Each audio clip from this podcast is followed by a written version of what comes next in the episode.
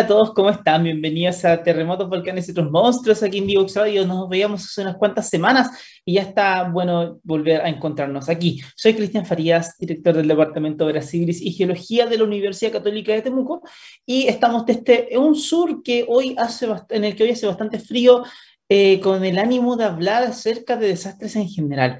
El título de hoy es eh, No existen los desastres naturales y quizás más de alguno va a querer, va a querer decirme, pero ¿Cómo? No es posible. De toda la vida hemos hablado de lo que es un desastre natural y, si bien a lo largo de todos los programas que hemos tenido hemos ido variando eh, la forma en que entendemos los desastres, es decir, hemos hablado mucho acerca de lo no natural que tienen los desastres, hoy es el día para verlo más en detalle.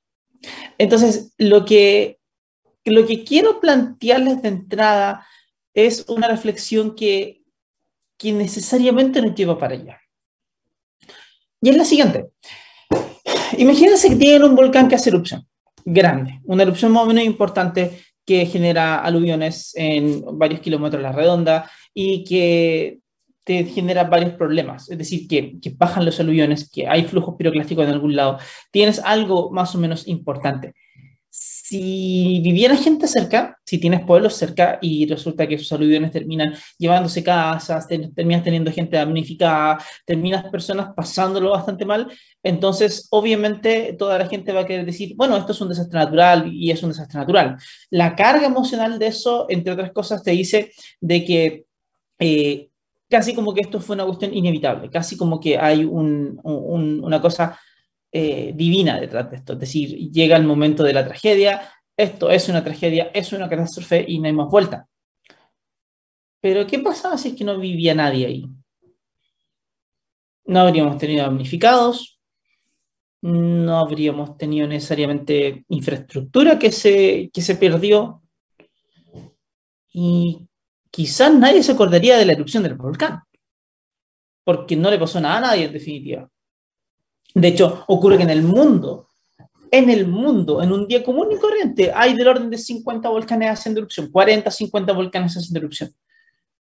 Y, no todos tienen afectación en la vida humana porque algunos están en lugares bastante remotos y no pasa nada alrededor de ellos. Eso significa entonces de que si bien la erupción puede ser un fenómeno natural súper específico y que puede ser bastante violento, con mucha liberación de energía, lo que pase después de la erupción en realidad eh, termina dependiendo de otros factores. Otros factores entre los cuales está dando vueltas el cómo estás preparado frente a esto, el cómo estás, eh, el, si tienes, si tienes o no tienes eh, gente que esté, que esté expuesta a lo que vaya a pasar cuán vulnerable pueda ser. Por eso no da lo mismo si es que una erupción ocurre cerca del volcán Villarrica o si una erupción ocurre de pronto cerca, eh, ocurre en el Hudson, o si una erupción ocurre en algún lugar del norte, en el Guayatiri, por ejemplo, donde de pronto vive mucha menos gente. Ese es un punto súper importante. Y si no les convence mucho la idea, bueno, vayamos a otro fenómeno. Tratemos de darle vuelta a, ver si esto se ocurre en otros lugares también. Eh, un terremoto. Un terremoto grande de magnitud 8 o, más grande, 8.5 o más grande todavía, 8.8. Son, son uno de estos eventos es algo que obviamente no podemos controlar. Nosotros no, no decidimos cuándo ocurre un terremoto sin embargo, con el tiempo han pasado cosas que, que ayudan, al menos en Chile, a mitigar el impacto de un terremoto y por tanto eh, reducir los desastres que pueden generarse de los terremotos. Claro, los primeros terremotos cuando llegaron los españoles a Chile y construyeron roca sobre roca sobre roca, se les cayeron todo de inmediato, todo, todo se fue al suelo, era roca sobre roca, era como construían en Europa, que no tienen idea de lo que es un terremoto, así que en realidad cuando viene, viene un terremoto grande, se cayó todo y fue un desastre. Murió mucha gente. Después empezaron a ver que podían construir con otras cosas, pues, se empezó a construir con madera, empezaron a ver, buscar otras maneras de hacer las cosas, y de a poco Chile fue siendo cada vez más resistente ante los terremotos. Hoy en día, casi no se caen edificios en Chile debido a los grandes terremotos. Y eso es porque tienes una enorme construcción muy buena y porque la enorme, enorme, enorme mayoría de las personas construye de acuerdo a la norma sismo resistente que existe en Chile, al menos las grandes construcciones. Por lo tanto, no tienes caída de, de viviendas en general y hay obviamente que ponerle el ojo a, las viviendas más antiguas, a las que han sido construidas con adobe, por ejemplo, en la zona central, a, a varias de ellas, como para poder entender un poquito más qué que puede pasar. Pero fíjense bien que, fíjense bien que eh, lo que ha ido pasando es que con el tiempo nos vamos enfrentando al mismo, mismo fenómeno, pero de alguna manera u otra ya no nos hace tanto daño como quizás nos hacía antes. Salvo el caso de cuando se toman malas decisiones, como por ejemplo el día del terremoto del 2010, que fue un día en que se tomaron pésimas decisiones para todas las cosas y eso gatilló malas decisiones de personas. Cuando gatillaste las malas decisiones de personas, tuviste desastres, o grandes desastres, en muchos lugares de Chile. Y hasta el día de hoy se ve como un desastre todo lo que pasó ese día, y por supuesto que lo es. Pero el asunto está en que es la decisión de la sociedad, es el cómo te preparas, es el qué haces para, para esperar un terremoto lo que realmente te va a definir si tienes o no tienes un desastre. El desastre no va a estar dependiendo realmente acerca de, eh, si, acerca de lo que el terremoto puede hacer o no. Porque el fenómeno natural, pero el desastre no. Tú puedes evitar desastres o, o también puedes eh, promover grandes desastres si construimos todo en la bajada de los aluviones de un, volcán, vamos a generar desastres. sabemos que hay muchas zonas en Chile donde, donde estamos teniendo campamentos que son zonas sumamente inundables o por aluviones, o también en zonas costeras, por eh, zonas inundables por entradas de mar debido a un tsunami, y estamos exponiéndonos a futuros desastres. Entonces, el desastre por sí solo de natural no tiene nada.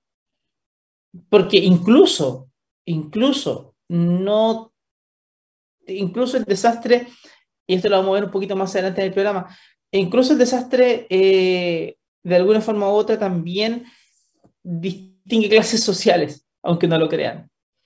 ¿Por qué razón? Porque si viene un terremoto, por ejemplo, y bota la casa de dos personas y una de dos familias, y una familia tiene las posibilidades de recuperarse porque no está tan vulnerable como la otra económicamente, entonces, claro, va a ser muy complejo para esa familia porque mal que mal perdió una casa, pero va a tener las posibilidades de recuperarse más fácilmente. Otra familia que perdió completamente la casa y que no tiene cómo recuperarla y que no tiene cómo levantarse, eh, va a sufrir mucho más.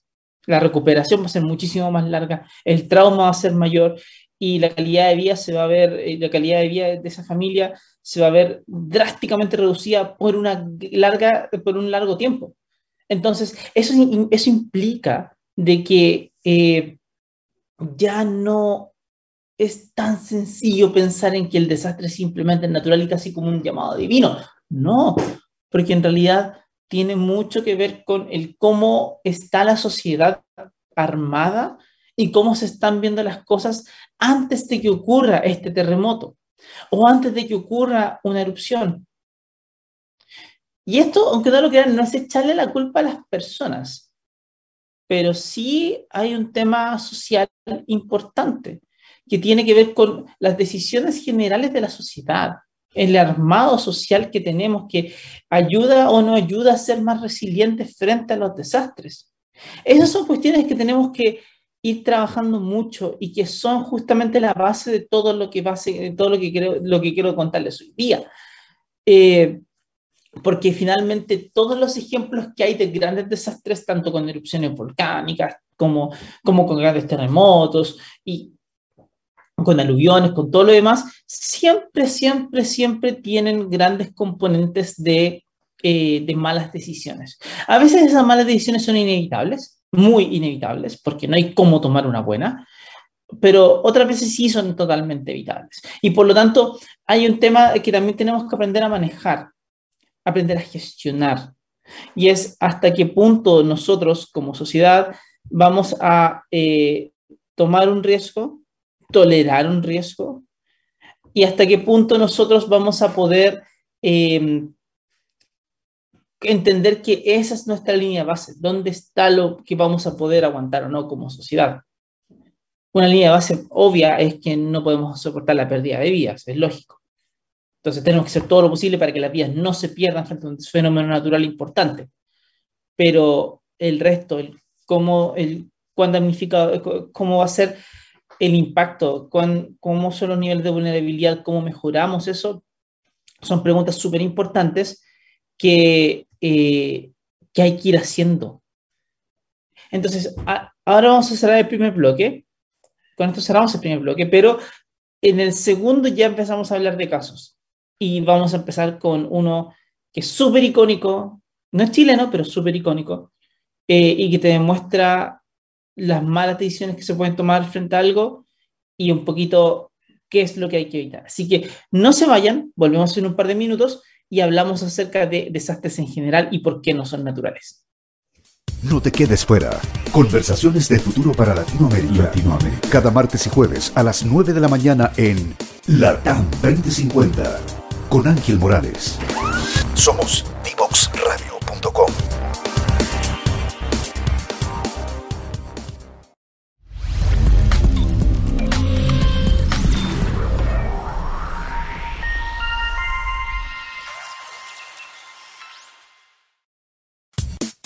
Divoxradio.com.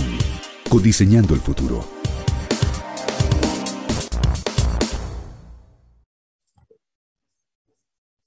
Hola, hola, de nuevo, ¿cómo están?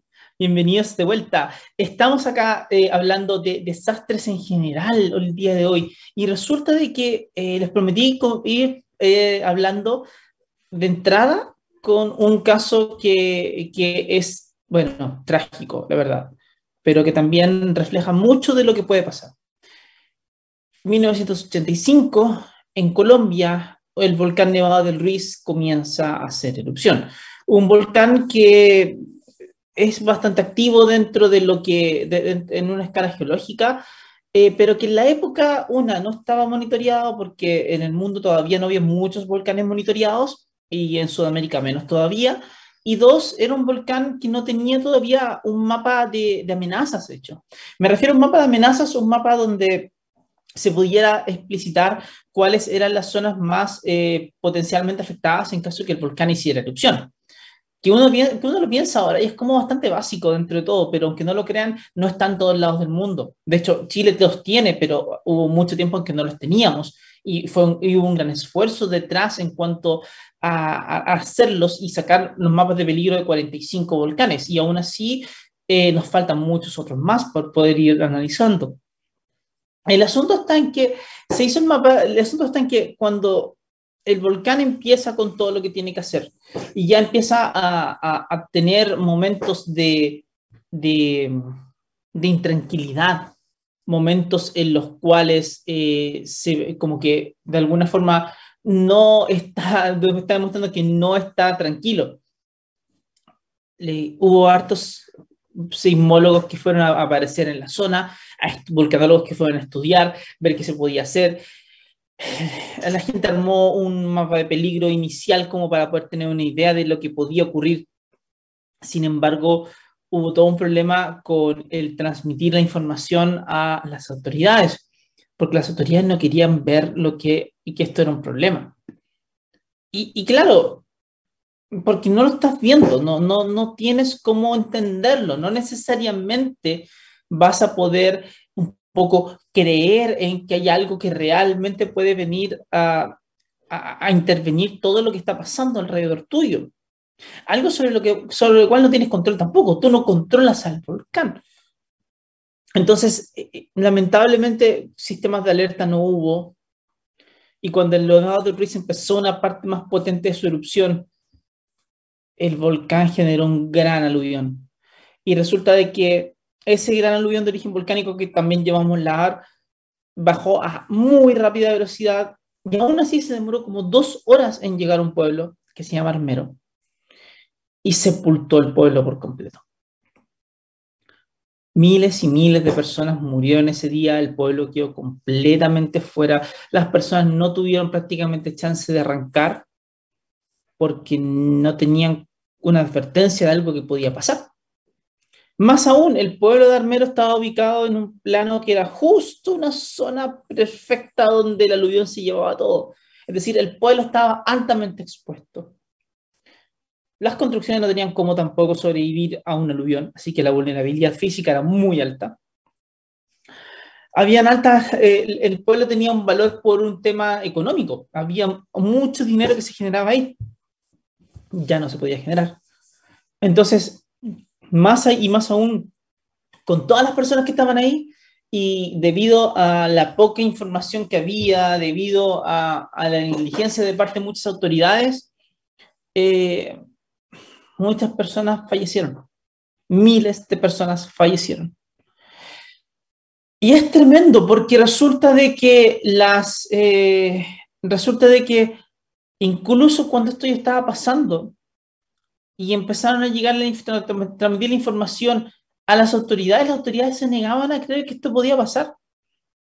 Se negaban a creer que esto podía pasar porque no podía ser simplemente y demuestra, entre otras cosas, que, que no existía en esa época la noción de que, oye, hay cosas que tú puedes hacer cuando te enfrentas a una, a, un, a una amenaza de ese tipo. Que, que, hay cosas que hay medidas que puedes tomar previo. Había medidas que se podían tomar. Había cosas que se podían hacer. Podían establecer planes de emergencia, por ejemplo. Sabías que las personas no iban a poder salir de ahí. Sea, me refiero a que el pueblo no iba a salir de ahí, era difícil. Pero también podrías haber evacuado antes. Podrías haber puesto más atención. Podría haber hecho tantas cosas. Y a partir de eso, de esa catástrofe, de ese desastre, que nació completamente por las malas decisiones de las personas, por cierto, me refiero de, la sociedad, no, de cada una de las personas, sino de la sociedad. Eh, el poner un pueblo donde no tenía que estar, el, no, el, que las autoridades no hicieran su trabajo como tenían que hacerlo, todo ese tipo de cosas llevó a la muerte de miles y miles de personas.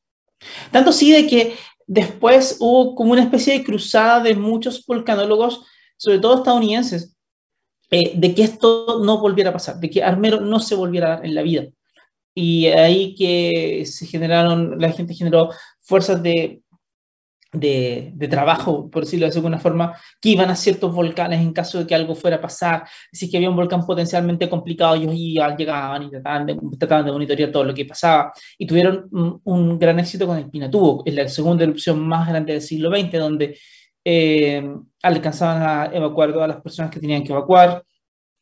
Pero claro, el desastre igual estuvo con la destrucción de, mucho, de muchas viviendas, de muchas cosas. Pero aún así, pudieron mitigar una buena parte del desastre. Y el problema es que la historia de Armero es, la más trágica, es la más terrible. Hay una foto que a mucha gente le, complica mucho ver hasta el día de hoy, que, la, que es de Mayra Sánchez, esta niña que, que estaba justamente eh, estaba tratando de salir a flote, pero que, la tenían, que tenía muchas cosas que están, la tenían, mantenían agarrada abajo y que no podía salir. Y la pobre niña falleció ahí y, le daba, y estaba viva y tratando de salvarla y no pudieron salvarla nunca. Em, entonces, todas esas cosas pasaron. Pero resulta de que en el mundo hay muchos otros volcanes que también tienen altos niveles de exposición, porque ahí la exposición es la parte, una de las partes fundamentales de la historia. En Chile, si vamos al volcán Villarrica, tenemos muchas construcciones en las bajadas de estos lares, que se demoran poco, bajan muy rápido.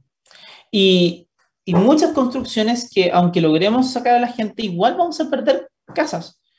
Igual vamos a tener un problema grande, vamos a tener gente muy damnificada, incluso aunque no perdamos vidas. Y el volcán Villarrica ha tenido erupciones que han terminado con la pérdida de vidas. En 1964, la erupción del volcán Villarrica se llevó la mitad del pueblo de Coñaripe. Más de 30 personas murieron ese día. En la erupción de 1971 llevó a la muerte de más de 10, si mal no recuerdo, 10, 15 creo que es el número que está. Eh, también generando lares, eh, llevándoselos y que, gente falleció, gente que estaba en los lugares equivocados en el momento equivocado. Pero el problema está en que eh, eh, con el tiempo la zona ha ido creciendo tanto y la memoria se ha perdido tanto respecto a lo que el volcán puede hacer, de que ahora estamos más expuestos que antes. Hay mucha más gente viviendo en la bajada de los lares o teniendo distintas, eh, distintas empresas o distintas cabañas, por ejemplo, en la bajada de los lares, que ahora estamos peor que antes. Bastante peor. Si hoy día ocurriera la erupción de 1971, tendríamos un desastre más o menos grande porque tenemos a mucha más gente en los lugares donde no tiene que estar. O, incluso si las tenemos ahí, no estamos mitigando el impacto de los solares tampoco. No hay grandes obras de ingeniería que permitan que los lares de alguna manera se encaucen por algún lado. No tenemos eso. Sí hemos avanzado un montón en el monitoreo, sí hemos avanzado un montón en la, respuesta a la emergencia, con los puntos establecidos donde, hay donde cada una persona tiene que ir, eso está claro, está súper bien. Hay que concientizar más acerca de dónde, tienen que ir, qué es lo que tienen que hacer, perfecto, pero estamos muy bien ahí. El problema está en que eh, no, no es lo único, no es lo suficiente. O sea, hay, todavía tenemos grandes niveles de exposición ante estos fenómenos y altos niveles de vulnerabilidad. Entonces eso nos configura un riesgo que es más alto de lo que debemos tolerar. El riesgo, por cierto, técnicamente tú lo puedes considerar como una multiplicación de tres cosas. La amenaza, la exposición y la vulnerabilidad. Si tienes solamente una amenaza y cero exposición y cero vulnerabilidad, obviamente no tienes riesgo, lo que hablamos al principio. Pero el tema está en que eh, cada sociedad, cada comunidad, más o menos tiene claro cuál es el nivel de riesgo que puede tolerar. Cuantificarlo es difícil, pero más o menos sabes cuáles son las líneas que no quieres cruzar. Pero el problema está en que eh, en la medida que vamos exponiendo más personas y más construcciones a lo que un volcán puede hacer, por ejemplo, eso inevitablemente nos va a llevar a tener un riesgo más grande. O, si ponemos, o si, o si somos más vulnerables, construimos mal, construimos de manera negligente en algunos lugares, también nos va a pasar lo mismo. Hay otra parte de la historia, hay otra historia que también es súper tremenda y súper compleja. Y ocurrió en México hace no tantos años. Eh, si mi memoria no me falla, fue el año 2018, para, para septiembre del 2018, eh, que hubo muchos terremotos en México, o sea, que hubo varios sismos en México. Pero uno en particular fue más o menos grande y generó grandes problemas en la Ciudad de México. Eh, fue, tuvo, tuvo, una magnitud más o menos interesante, creo que fue magnitud 7, puedo equivocarme, si me equivoco pido perdón por ese dato, pero fue un sismo importante que, eh, que de hecho generó la, llevó a la caída de muchos edificios, con la subsecuente pérdida de muchas vidas desastre mayúsculo para México, para la Ciudad de México. ¿Cuál fue el tema? Que resulta que la Ciudad de México está construida sobre un relleno histórico de un lago, en definitiva. Antes había un lago, ahora ya no. Entonces, el, el, terreno mismo es, un, es muy, muy poco consolidado, lo cual significa que aunque puedes obviamente construir en él, tienes que construir mucho mejor y de manera mucho más cara que antes. Porque hay zonas donde tienes un suelo muy saturado en fluidos que cuando pasa el terremoto se liquefacciona y además y eso genera que se pierda la sustentabilidad de los edificios y tiene un problema bastante grande. Y resulta que esos espacios estaban completamente entendidos previo al terremoto. Absolutamente entendidos los científicos habían hecho su trabajo, los ingenieros habían hecho su trabajo en el sentido de que habían dicho aquí, aquí, aquí, acá y en toda esta zona son zonas complejas que si llega a ocurrir un terremoto, vamos a tener que las ondas se van a sentir mucho más fuertes ahí y que si construimos en esas zonas probablemente vamos a terminar exponiendo ante un peligro mayúsculo a esos edificios que están ahí. Pero Ciudad de México es una ciudad enorme y se construyó igual y da lo mismo. Estaba, de hecho, cuando ya se entendió ya estaba todo construido. Entonces, la cuestión fue que eh, no, no se hizo el trabajo que se tenía que hacer. Y cuando llega, llegó el terremoto, las casas que estaban ahí construidas seguían siendo muy vulnerables porque no estaban listas para soportar algo como lo que podía llegarles.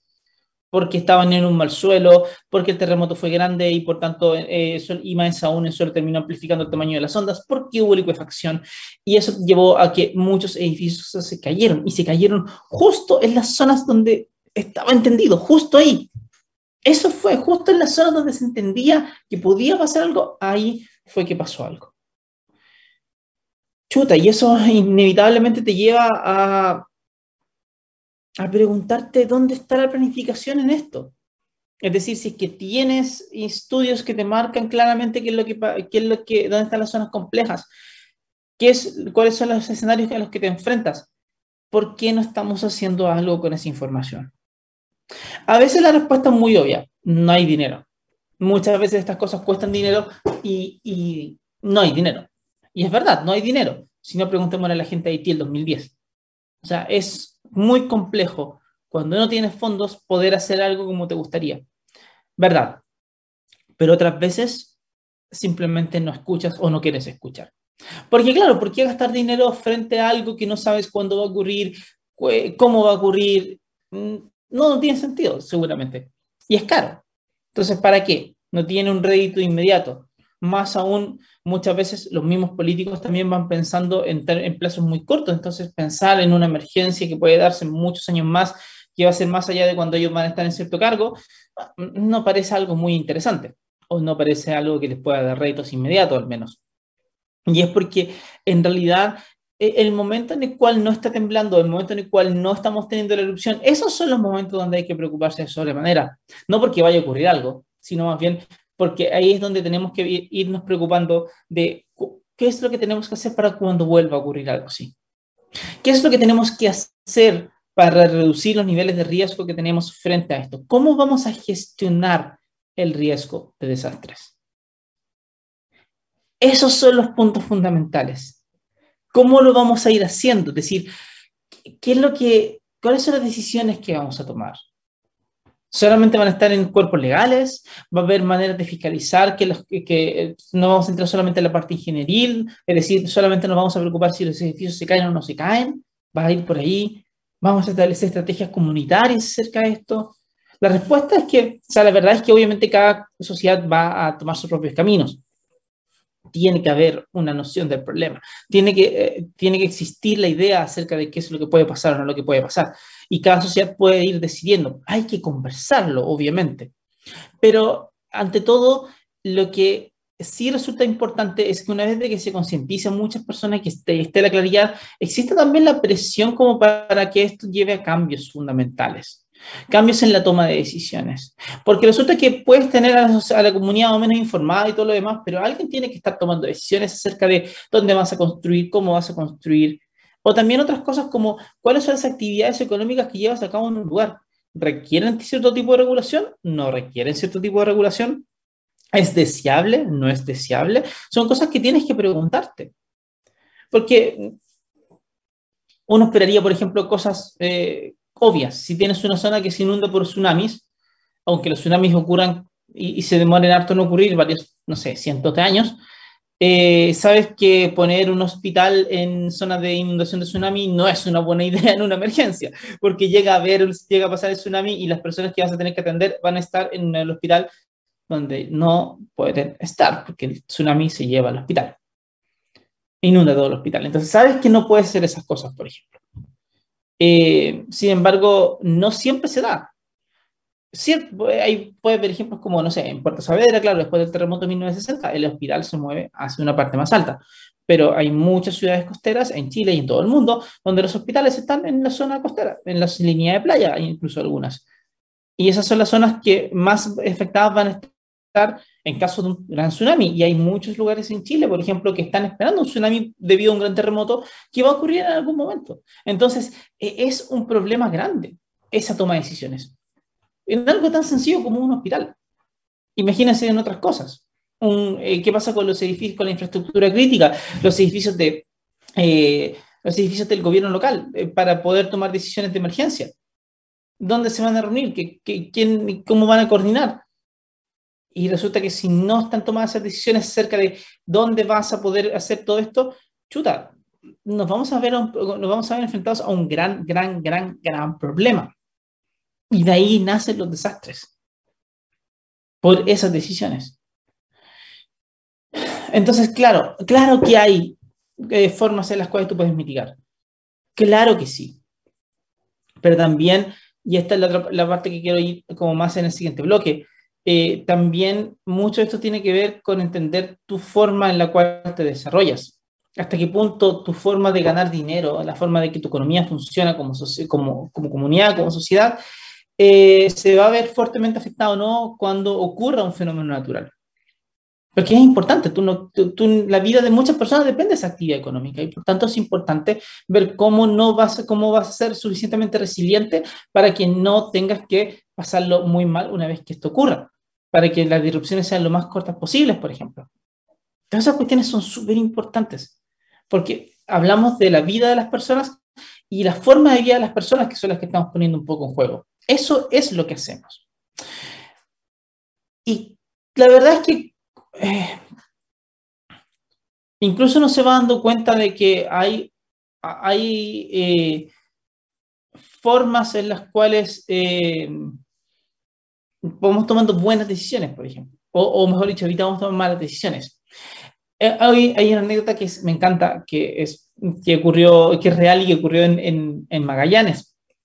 Ocurre que Chile tiene dos grandes zonas de subducción, Chile continental la subdivisión entre la placa Nazca y la placa sudamericana y todo lo que ocurre hasta hacia el sur, que es un poco distinto, los límites de placas son distintos, la dinámica de placa es distinta, y lo que significa es que la zona de Magallanes en Chile es bastante menos sísmicamente, eh, exacto, menos sísmicamente activa que la zona eh, más al norte, digamos, de este Aysén hacia hacia el norte eso no quita que se activa y que tenga sismos y que pasen cosas. Pero bueno, la cuestión es que no, no, no tienes grandes megaterremotos en esos lugares, al menos. Bueno, el asunto está en que después del terremoto de 1939 en Chillán, que destruyó casi todo Chillán y que llevó a 30.000 personas que fallecieron ese día, una cuestión muy, muy, muy grande, eh, hubo mayores presiones para poder ir cambiando la norma de construcción, lo cual, entre otras cosas, fija ciertas eh, reglas de diseño, pero también eh, genera ciertas reglas de, de, cómo vas a construir en cierto tipo de suelos. Por lo tanto, hace que construir sea más caro. Claro, obviamente más caro. Tienes que hacerlo contemplando que tienes la amenaza y eso es una buena decisión, el, ir arreglando tu norma, de, tu norma de construcción sismo resistente. Pero el asunto está en que en Magallanes, como no temblaba mucho, un grupo de arquitectos se reunió, eh, no le gustaba la idea de tener que poder, eh, de tener que eh, hacer diseños más caros y diseños que también les cortaban cierto nivel de libertad en cuanto a lo que ellos podían armar o no, sobre todo en una, en una zona que para ellos la consideraban absolutamente asísmica. Y claro, porque en su vida realmente habían tenido un gran terremoto, las historias de grandes terremotos como que eran muy lejanas. Y no eran terremotos tan grandes tampoco, entonces como que de verdad estaba muy lejano la, noción de la amenaza que podían tener. Así que en un día de 1949, si mi memoria no me falla, eh, ellos envían una carta al gobierno en Santiago, solicitándoles por favor de que se declare a la zona de Magallanes como una zona asísmica. Ellos envían la carta y dos semanas más tarde un terremoto de magnitud mayor a 7 en la zona. El terremoto más grande de los últimos años, de hecho, en la zona. Generó daños, obviamente que generó daños algunos sí, pero eh, eh, resulta eh, tragicómico el, cómo se dio el timing de esto. O sea, las personas como que mandan esto para declararse asísmicos y de inmediato la Tierra te responde con un gran terremoto. Así funciona. Eso, eso lleva entonces a que, bueno, obviamente la, idea no prosperó, está más que claro, no se podía declarar a, Magallanes como una zona asísmica y tienen que seguir construyendo como todo el resto de Chile, es decir, cumpliendo la norma sismo resistente sí o sí.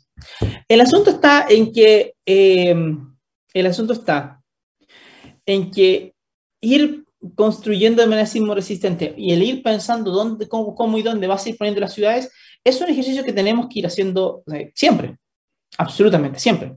Y de hecho lo tenemos que hacer incluso con cosas que no se ven como grandes amenazas, como las lluvias.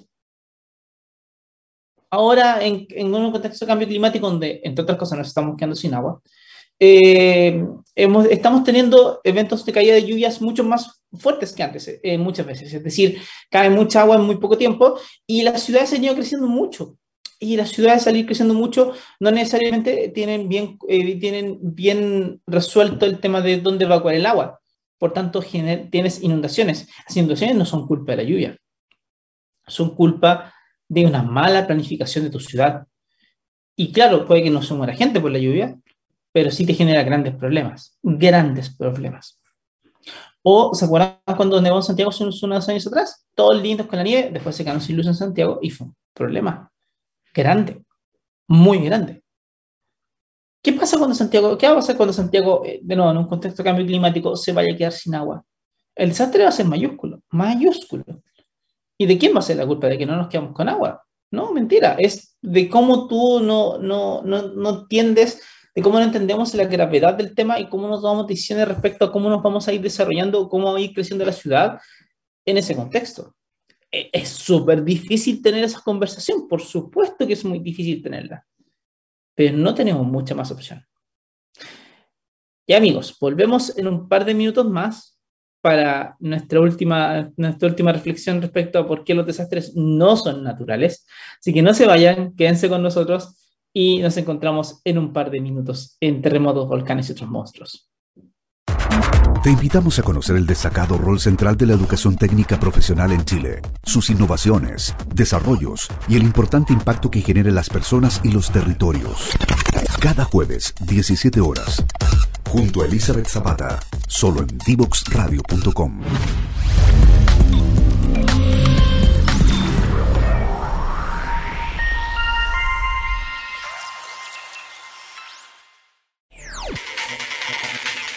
Descubre las alternativas que ofrece el mundo digital para tu desarrollo profesional. Marketing digital, análisis de datos, ciberseguridad, cloud computing y mucho más. Todos los miércoles a las 17 horas junto a Catalina Becio y sus invitados. Solo por divoxradio.com.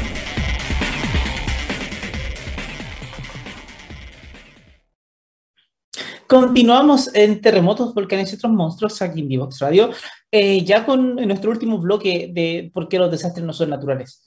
Eh, si me han seguido hasta ahora, ya saben la respuesta en realidad, pero igual nos viene bien ir pensando un poco hacia el futuro, pensando en qué es lo que vamos a tener que enfrentar. Y, y eso nos lleva a una pregunta o a una búsqueda que para la gente que, que trabaja en esto es súper relevante, es cuáles son los escenarios de amenaza. Porque si tú quieres pensar en, cómo, en cómo ser más resiliente, en cómo convivir con estas amenazas, necesitas entender bien qué es lo que puede pasar para también entender más o menos cuáles son los límites en los cuales tú deberías poder moverte. Eh, si vas a hacer crecer ciudades, porque, bueno, nuestras ciudades crecen y van pasando muchas cosas, tienes que entender más o menos cuáles son las dinámicas a las cuales vas a estar enfrentado. Eh, no puedo pretender, por ejemplo, crear una ciudad gigantesca en un lugar donde no hay agua. es evidente. Lo cual también es una advertencia de Santiago. No podemos pretender que Santiago sea sustentable durante las próximas décadas si no van a tener agua. A menos que haya grandes cambios en la forma en que se plantea la ciudad. Que para una ciudad como Santiago, con el tamaño que tiene y la cantidad de gente que vive en esa ciudad, es muy complejo, sumamente complejo. Bueno, el asunto está en que entender el escenario de amenaza es como un punto de partida. Y eso puede, eso se ha hecho en para varias amenazas eh, en términos de investigación. Hay mucha gente muy buena que ha estado trabajando en entender cuáles son los mapas de amenaza de los volcanes, cuáles son las zonas donde hay, donde hay potenciales megaterremotos para ocurrir en Chile. De hecho, son cuatro. Una está cerca para el norte, otra está en Triquique y Antofagasta, otra está eh, en, en Atacama, la otra está en la costa de la quinta región. Entonces son zonas que pueden producir grandes terremotos mientras estamos hablando, porque hay condiciones para que eso ocurra, pero no sabemos obviamente cuándo se van a dar y exactamente cómo se van a dar cuando algo así ocurra. Entonces, lo que tenemos que ir viendo son esos escenarios para poder tener una idea. Y una vez que tengamos esos escenarios, ya podemos tomar decisiones. Claro, el problema está en que para que eso ocurra también tiene que haber una bajada natural de, los de esta información de los escenarios a la toma de decisiones y eso hasta ahora no ha ocurrido realmente muy bien, porque resulta de que eh, durante mucho tiempo simplemente todos estos mapas no se tomaban en cuenta para absolutamente nada, pero aparte porque no existe una gran, un gran esfuerzo en planificación territorial en mucha parte de, de Chile. Algún profesor alguna vez me contaba que para él eh, la planificación territorial en la gran mayoría de Chile la hace el mercado fundamentalmente. Es decir, si tú puedes comprar en un lugar y vender en un lugar y establecerte, listo, hazlo, se acabó. Pero no existe la noción acerca de qué es lo que, cuáles son las amenazas a las que estás enfrentado. Eso no está. Y seguimos construyendo en la bajada de los aluviones, y seguimos construyendo en esos lugares, y seguimos como viendo que de pronto hay un plano en un, en un, en un río que se secó, pero resulta que el río crece eventualmente y el agua vuelve a bajar por el lugar donde lo bajó antes en, con ciertas condiciones. Y ya entonces tienes aluviones que generan grandes desastres. Porque nos pusimos ahí, porque no pensamos en eso. Y porque también mucho de lo que hacemos tiene que ver con el impacto, con el, incentivo económico que tengamos para estar en un lugar. En muchos lugares del mundo, por ejemplo, ocurre que hay gente que se ha ido a vivir a zonas muy expuestas a peligros, pero es porque es más barato y no queda otra, y hay que vivir en un lugar. Entonces ahí es donde tenemos una gran deuda, un gran desafío que atender en cuanto a cómo estamos pensando en nuestras ciudades. No es menor, no es fácil, absolutamente no. Es súper difícil, de hecho, porque tenemos que ir pensándolo bien tenemos que ir planificándolo bien. Y eso implica tomar decisiones que no siempre nos van a gustar.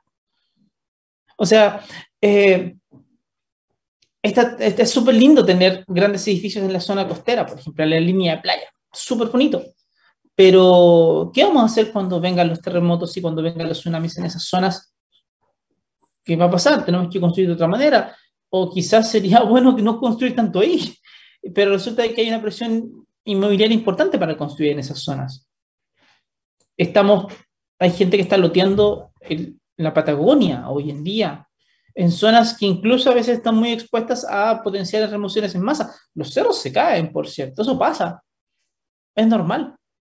Y en un contexto de cambio climático donde más aún eh, cae muy, muy, mucha muy poco tiempo y en suelos más secos empiezas a tener mayores remociones en masa que antes mayor cantidad de eventos de remociones en masa. Y por lo tanto, estás expuesto a otra amenaza.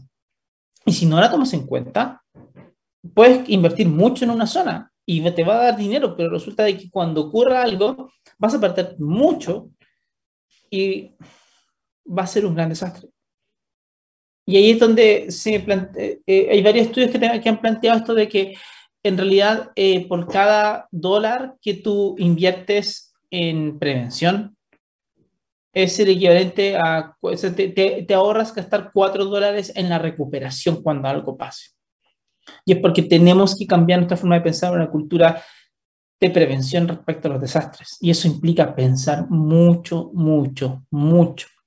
Y parte, y parte de eso tiene que ver con, con conversar de esto a mí me carga echarle la culpa a la educación, porque significa de que, como que la gente siempre dice, sí, esto es culpa de la educación, hay que mejorar la educación. Sí, es verdad, pero, pero eso también es como, no sé, lavarnos las manos respecto al rol que nosotros mismos tenemos en ciertas cosas. O sea, nosotros no conversamos de esto tampoco, para que andamos con cosas. La gente no, no, no, no sabe que, no, no, no, sabe dónde están los 30 metros sobre el nivel del mar cuando va a la playa. No. Ese, ese chequeo no lo hace nadie pero deberíamos hacerlo absolutamente, porque son las zonas de inundación de tsunami, tienes que entender dónde estás parado, tienes que entender cuál es la dinámica de lo que pasa, porque vives en un país que te genera eso, no es como algo que no vaya a pasar nunca. No, son cosas que ocurren. Y van a seguir ocurriendo en el futuro. Entonces, tenemos que seguir trabajando en eso, tenemos que, y también no podemos perder la memoria, porque han pasado cosas en, el, en nuestra vida, o en la vida de nuestros papás, o en la vida de nuestros abuelos. Y esas cosas nos dan mucha información acerca de qué es lo que podemos enfrentar hacia el futuro y por tanto cuál es el rol que nosotros como generaciones más jóvenes, por decirlo de cierta forma, tenemos. O sea, tenemos que trabajar mucho todavía y estamos todos metidos en esto. No es algo que alguien simplemente diga y baje por decreto que algo vamos a hacer, no, o sea, tiene que haber una presión social importante, tiene que existir el ánimo de que algo ocurra, porque después hay que hacer que los tomadores de decisiones hagan que este tema sea importante. Y para eso nosotros debemos hacerlo importante. Ese es el punto. Porque los desastres no son naturales. Y por lo tanto, nosotros tenemos el poder de a través de nuestras decisiones el ir reduciendo este riesgo de desastres absolutamente. Ahí está nuestro desafío futuro. Ya, gente, muchas gracias por estar con nosotros el día de hoy acá. No olviden que estamos en todas las redes, nos pueden ver acá abajo. Estamos en LinkedIn, en Facebook, en Instagram, en Twitter, en, en, YouTube nos pueden ver después. Si es que no vieron esto, SoundCloud y en Spotify también pueden escuchar esto después si no lo pudieron escuchar ahora. Así que eh, no se lo pierdan, va a estar muy divertido y que lo pasen súper bien. Les deseo que tengan una gran semana y nos vemos en la próxima. Un abrazo, que estén muy bien.